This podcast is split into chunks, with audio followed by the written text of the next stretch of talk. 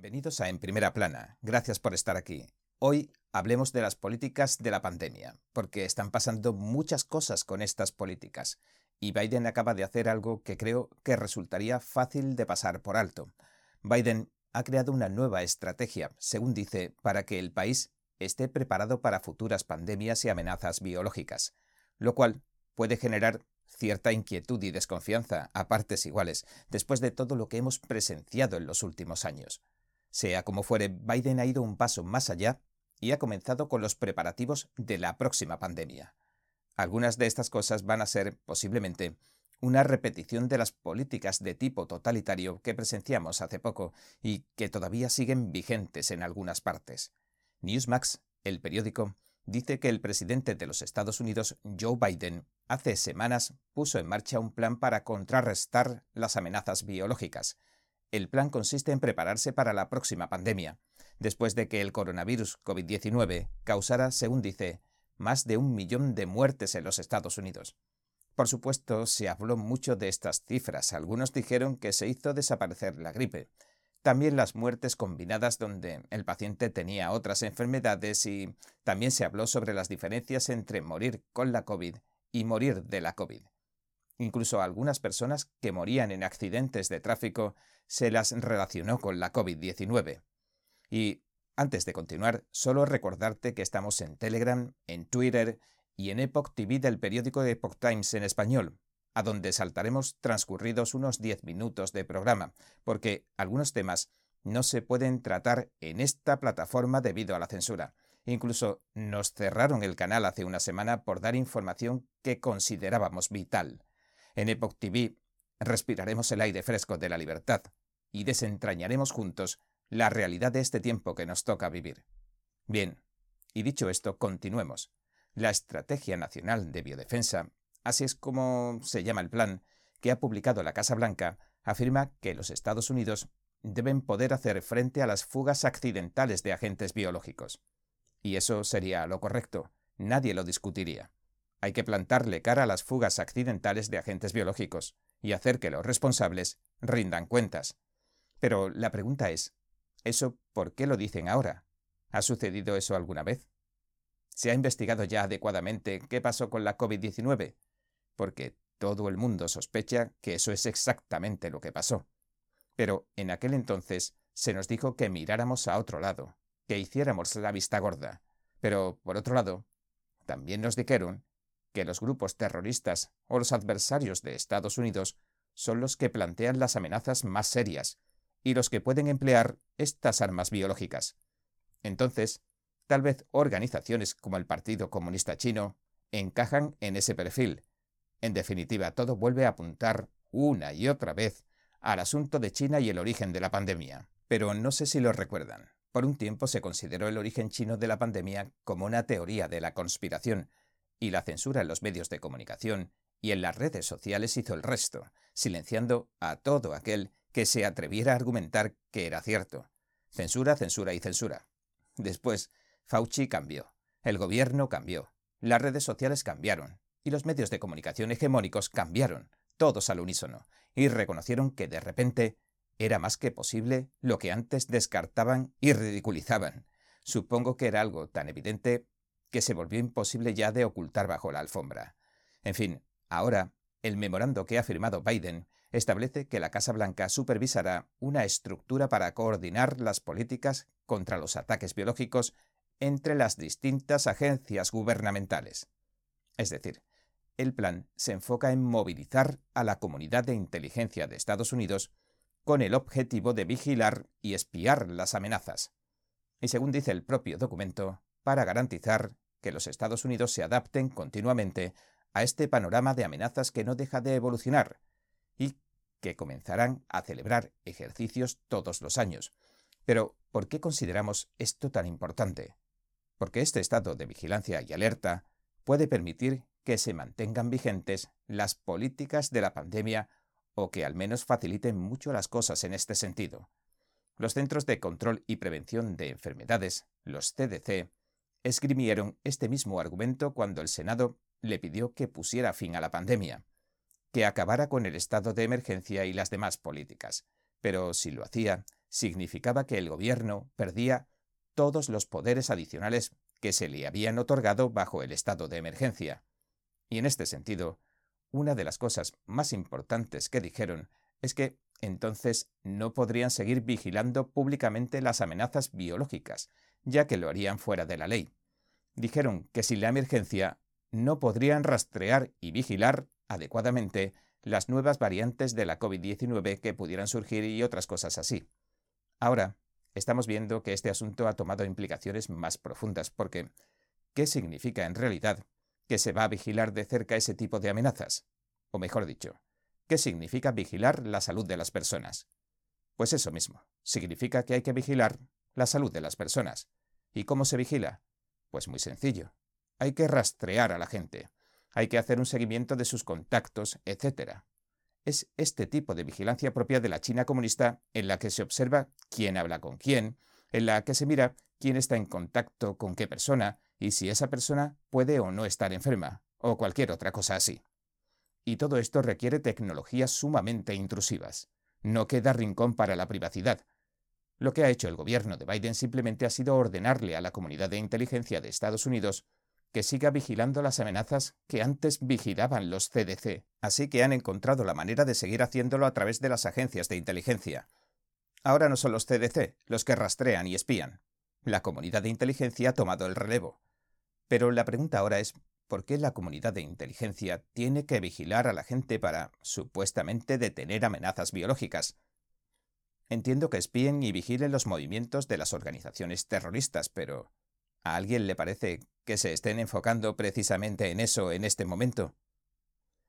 El plan de Biden también pide al Congreso que conceda 88.000 millones de dólares en los próximos cinco años para los preparativos de una posible y próxima pandemia. Pero este asunto de la defensa biológica, que lleva aparejado el asunto de la vigilancia, se ha estancado en el Congreso mientras se debate sobre el gasto público. Y según el documento, el objetivo de la estrategia de biodefensa sería, entre otras cosas, impedir las pandemias y los accidentes biológicos antes de que se produzcan, ya sean naturales, dice, deliberados o accidentales, según escribieron los funcionarios. Y eso está bien si son amenazas de terrorismo o de bioterrorismo a las que se está vigilando, por supuesto, que serían ataques deliberados. Yo apoyaría que se vigile a los grupos terroristas que puedan atreverse a lanzar ataques con armas biológicas contra Estados Unidos, o que se vigile a países como la China comunista, que bajo ese régimen cruento incluso ha declarado su intención de hacerlo. Creo que es muy buena idea asegurarse de que los adversarios extranjeros y los grupos terroristas no lleguen a hacerlo. Pero, ¿cómo van a vigilar a un virus que se produce en la naturaleza? Bueno, ¿cómo se controla eso? O mejor dicho, ¿se pueden controlar controlando más a la gente? Y otro punto sobre el que reflexionar sería, ¿con qué frecuencia han ocurrido las pandemias en la historia? Bueno, gente libre, seamos honestos. Aquí lo que está en juego es otra cosa. Si la comunidad de inteligencia comienza a monitorear la aparición de virus que surgen en la naturaleza, esto significa que podrían emplearse tecnologías, casi con toda probabilidad, sumamente intrusivas, invasivas, que irrumpan en la vida de las personas. Es decir, acotando un poco más el asunto, hablamos de la salud de las personas. Dicho de otro modo, lo que en realidad han creado o tratado de empezar a crear es un sistema completo que regule o que establezca en cierta medida un control sobre su salud, sobre su salud personal e individual, sobre la suya. Y recuerde que si se mira lo que dice la ley acerca de esto, por norma general, tu salud es un asunto entre tú y tu médico, y nadie ni nada más. Pero ahora el gobierno puede estar tratando de inmiscuirse en eso, ya que parecen haber encontrado una rendija por la que colarse y que les permite hacerlo, por eso alegan que se trata de la seguridad nacional, que se trata de las amenazas extranjeras y cosas así, y travestido con estas buenas intenciones, lo presentan al pueblo. Y en este marco, se informa de que están sucediendo algunas cosas. Están diciendo ahora que hay una nueva cepa de la COVID resistente a la vacuna, y que es la más resistente que jamás han visto. Pero que es solo por ahora, porque la COVID-19 va a seguir mutando. Bueno, si te paras a pensar, parece lógico cómo se puede crear una vacuna que funcione contra un virus que cambia una y otra vez. Pero, A partir de aquí, no puedo continuar en YouTube. Lo siento mucho, pero nos cerraron el canal hace una semana por tratar estos temas con veracidad. Así que a partir de ahora, a partir de aquí, saltamos a la plataforma sin censura de Epoch TV de Epoch Times, donde les esperamos para seguir tratando este tema en profundidad y de verdad. Es totalmente gratuita y encontrarán el enlace en la descripción. Ah, y si desean mantenerse informados de la actualidad diaria de Estados Unidos y el mundo, pueden hacerlo en nuestro informativo diario NTD Noticias. Cada minuto que pasa, el mundo está cambiando vertiginosamente. NTD Noticias le trae información objetiva, veraz y sin agendas ocultas. Infórmese de los acontecimientos que impactan a Estados Unidos, Latinoamérica y el mundo, con los mejores análisis de expertos e informes especiales. NTD Noticias, periodismo independiente con los temas más relevantes que muchos medios no se atreven a reportar. Síganos en Epoch TV y el canal NTD en español, en YouMaker. Bienvenidos a los que se incorporan desde otras redes sociales, donde no se puede tratar el asunto de las vacunas con sensatez ni honestidad. Como decía, una vacuna que se crea para un virus que no para de mutar no parece una solución real a nada. ¿Con qué finalidad se haría algo así? No parece ni sensato ni honesto. Y eso sin entrar a tratar el asunto del tiempo que se requiere para crear una vacuna y comprobar su eficacia, etcétera, etcétera. Además, si se elige enseñarle a una parte del sistema inmunológico de una persona a concentrarse en una sola variante, y ese es uno de los problemas clave con las vacunas de ARN mensajero, básicamente lo que hacen es apuntar a una parte específica de su sistema inmunológico, a la que se le dice que deje de centrarse en las amenazas como siempre lo ha hecho y que deje de ser dinámico, y se concentre solo en esta cosa. Y por supuesto, cuando el sistema inmunológico de la gente comienza a concentrarse en una sola cosa, empieza a pasar por alto las demás, como pueden ser las mutaciones del propio virus. De hecho, ahora están encontrando que las personas que se han vacunado son más propensas a contraer algunas de las nuevas variantes. Ahora están diciendo que la cepa más nueva es la más resistente a las vacunas de todos los tiempos. Ya se han detectado en los Estados Unidos tres casos confirmados, así que todavía no está muy extendida. Los casos de esta nueva cepa mutante, entre comillas, como la están llamando, dicen que podrían dispararse de la noche a la mañana, como ha ocurrido en Singapur, dicen, y están haciendo de esto un gran problema, aunque, a todas luces, no se esté extendiendo tan rápido, al menos si lo comparamos con lo que hemos visto últimamente. No obstante, están haciendo de esto un gran problema, un problema gigantesco, y por supuesto, en estos días, si haces de esto un gran problema, también puedes hacer que aunque esta sea una cepa de virus que solo ha infectado a unas pocas decenas de personas, puedes llegar a lograr, si lo haces bien, que ella solita active todos los mecanismos, políticas y recursos de la pandemia, ya sabes, y todo ese sistema que existe detrás. Pero lo que sabemos acerca de estos virus en general es que los virus, con el tiempo, tienden a propagarse con más facilidad, pero su mortalidad desciende. Y todo tiene su porqué. El virus lo que quiere es replicarse a sí mismo, multiplicarse, pero si mata al anfitrión, al portador, al infectado, entonces ¿cómo va a replicarse? ¿No sería como tirar piedras contra su propio tejado? ¿No sería como ponerle trabas a su propia supervivencia? Sin embargo, aunque estamos viendo que con frecuencia los virus se vuelven más contagiosos, pero menos dañinos, es decir, menos mortales, no obstante lo convierten todo en un gran problema. Y con esa excusa extienden y amplían sobre el pueblo los poderes que ya tenían para, supuestamente, poder regular los efectos de los virus. Están llevando a cabo un ejercicio de manipulación de la ciencia en lo referente a la naturaleza de los virus, porque, de hecho, se ha demostrado que en realidad se vuelven cada vez menos peligrosos hasta que dejan de ser en realidad una amenaza para la salud pública, hasta que no son peores que la gripe común o algo así. Pero, a pesar de todo, siguen haciendo ver que se trata de un problema enorme. Y por supuesto, cuando observamos a Biden, que está ampliando de nuevo sus poderes bajo la bandera de la vigilancia médica, todo resulta bastante coherente y significativo. Si usted observa, verá que cada vez que una nueva variante se hace pública, entonces ya pueden decir, oh, hay una variante nueva, Así que no tenemos más remedio que prolongar el tiempo de la emergencia. Necesitamos más tiempo que nos permita, una vez más, poder vigilar al pueblo de una forma intrusiva y mantener en vigor o aprobar políticas totalitarias en varios estados. Así que pueden seguir haciendo esto siempre y cuando esta cosa siga mutando. Y dicho esto, hay algo realmente muy interesante que está saliendo a la luz. Se anunció en Global Research, una web canadiense. Dice que la retórica oficial acerca de las vacunas se está desmoronando, desde que apareció un estudio de la Universidad de Harvard, el estudio muestra que la vacuna o la inyección, como quieras llamarlo, es algo más peligroso que la COVID en sí misma. Habla de cómo los refuerzos que no se han probado en seres humanos se están desplegando por todo el país.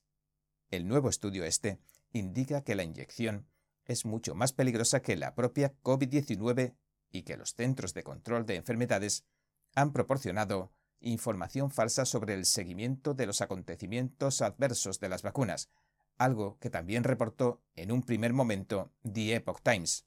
Un nuevo estudio realizado por científicos de Harvard y la Johns Hopkins, según dice el artículo, que actualmente se encuentra en preimpresión, revela que las vacunas contra la COVID-19 eran hasta 98 veces peores que el propio virus.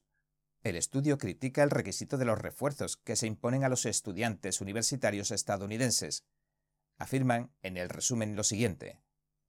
Usando los datos de los CDC y de los eventos adversos que notificaron los fabricantes, encontramos que se puede esperar que los mandatos de refuerzo causen daño. Por cada hospitalización por COVID-19 que se evite de un adulto joven que no se haya infectado antes, anticipamos de 18 a 98 reacciones adversas graves, incluyendo de 1,7 a 3,0 casos de miocarditis asociada a los refuerzos en varones y de 1,373 a 3,234 casos de reactogenicidad de grado mayor o igual a 3 que interfiere con las actividades diarias.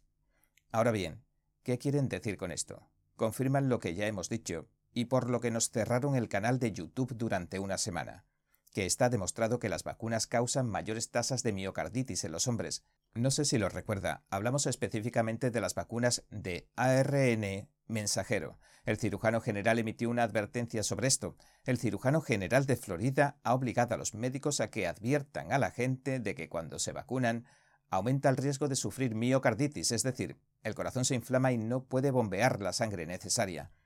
Estas inyecciones elevan la tasa significativamente.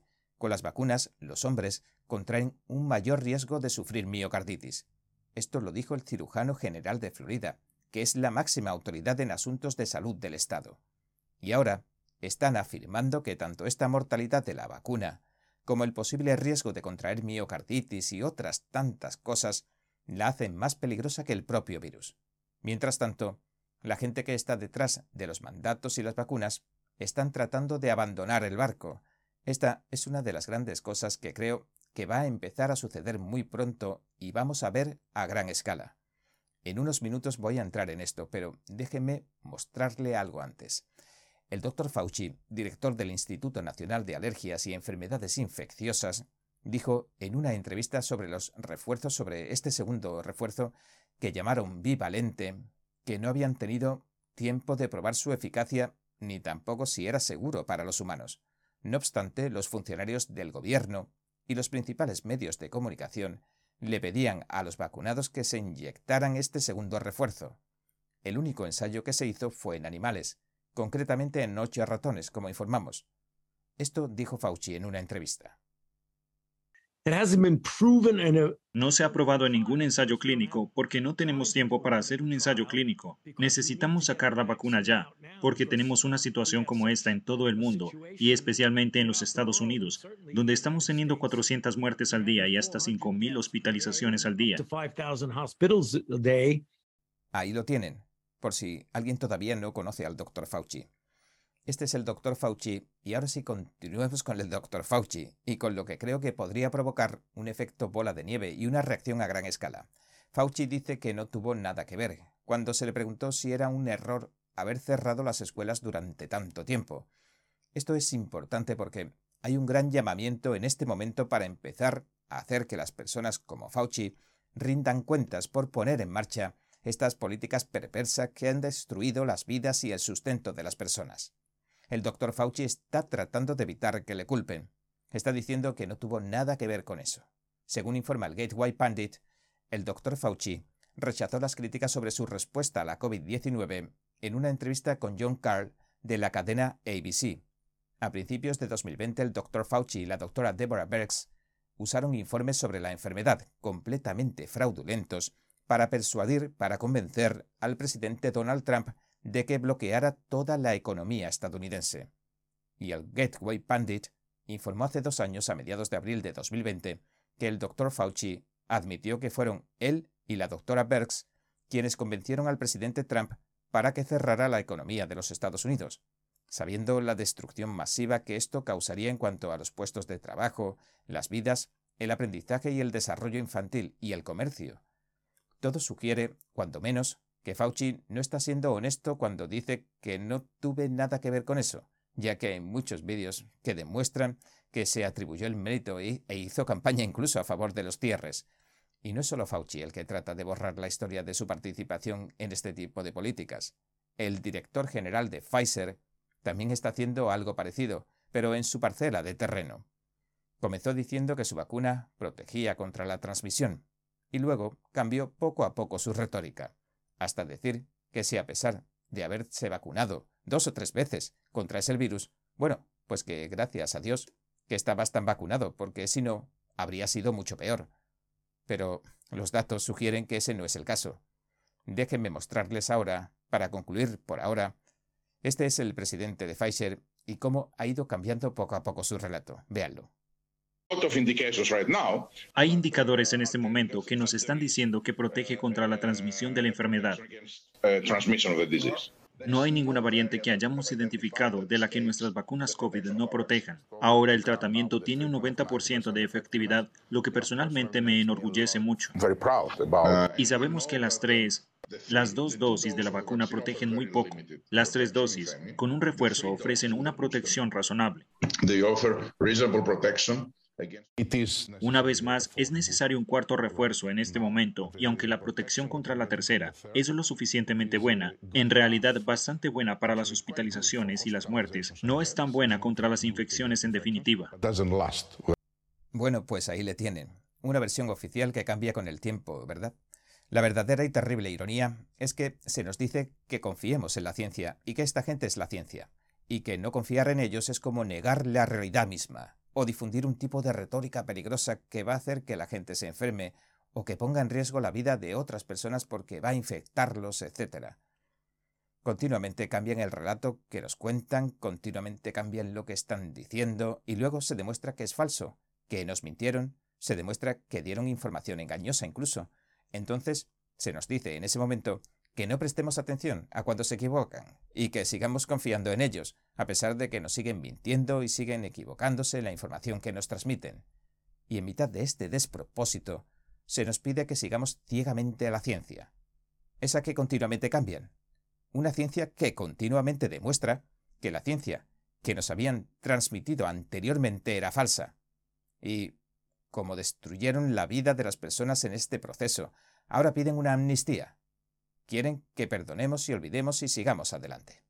No quieren ir a la cárcel, por eso todo esto. No quieren que se les investigue los miles y miles de millones de dólares que han ganado. Incluso el dinero que se han agenciado de los contribuyentes a través de este tipo de políticas y mandatos y etcétera, etcétera, etcétera. The Atlantic, el periódico, la revista, publicó un artículo bastante controvertido sobre esto. The Atlantic dice, declaremos una amnistía pandémica. Y la ola de críticas que ha levantado ha sido gigantesca. La ola de críticas en contra de lo que pide este artículo en concreto ha sido enorme. Porque la gente está diciendo que no, que no vamos a concederles ninguna amnistía, que no vamos a perdonar y olvidar, que queremos que estas personas rindan cuentas. Cada una de estas personas, desde Fauci hasta el director general de Pfizer, pasando por los políticos que impulsaron esto, los grupos de activistas que lo hicieron cumplir, y las diferentes agencias que lo llevaron a cabo, y que despidieron a personas y destruyeron sus vidas. Todos y cada uno de ellos deberían rendir cuentas. Que sepan que el pueblo estadounidense no quiere una amnistía pandémica. Estoy seguro de que los guardias nazis, que solo seguían órdenes, también quisieron que se les concediera algún tipo de amnistía. Y ahora, otra imprescindible entrevista de nuestro compañero Eduardo Chompa de NTD Noticias.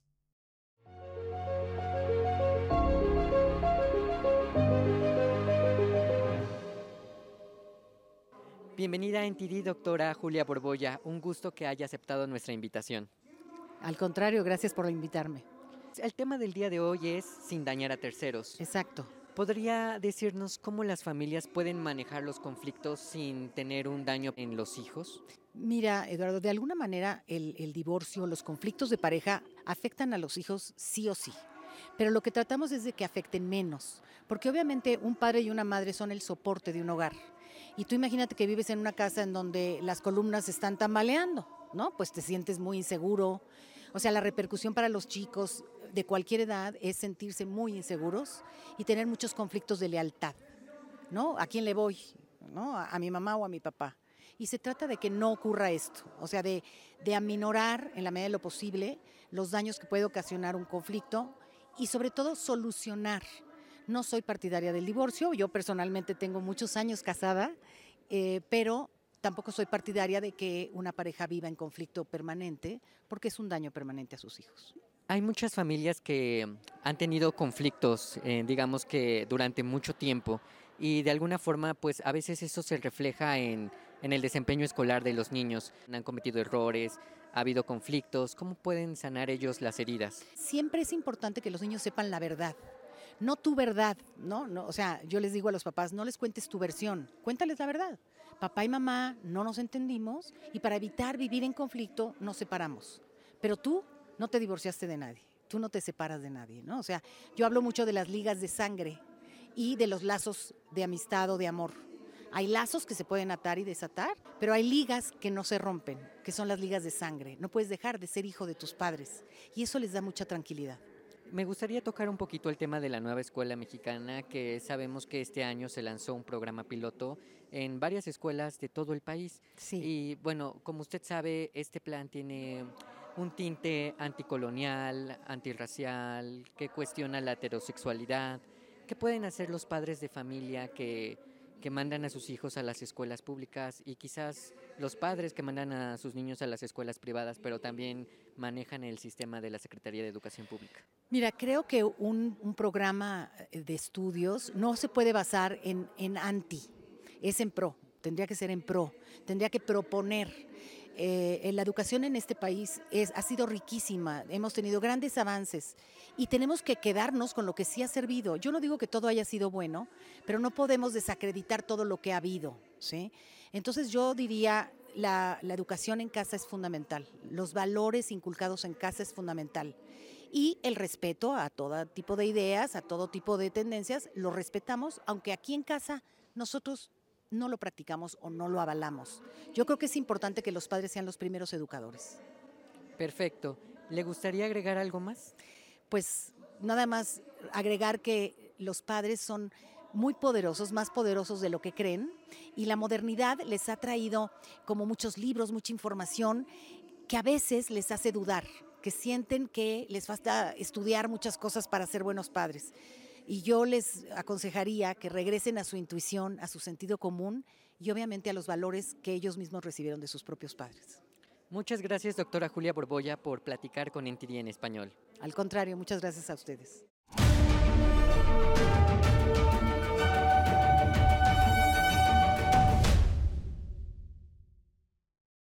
Bien, este ha sido nuestro episodio de hoy. Gracias por sintonizarnos. Si te gusta nuestro programa, por favor, no olvides darle a me gusta, suscribirte y compartir este vídeo con tus amigos y tu familia, porque todo el mundo merece conocer los hechos. Una vez más, gracias por ver en primera plana. Nos vemos mañana.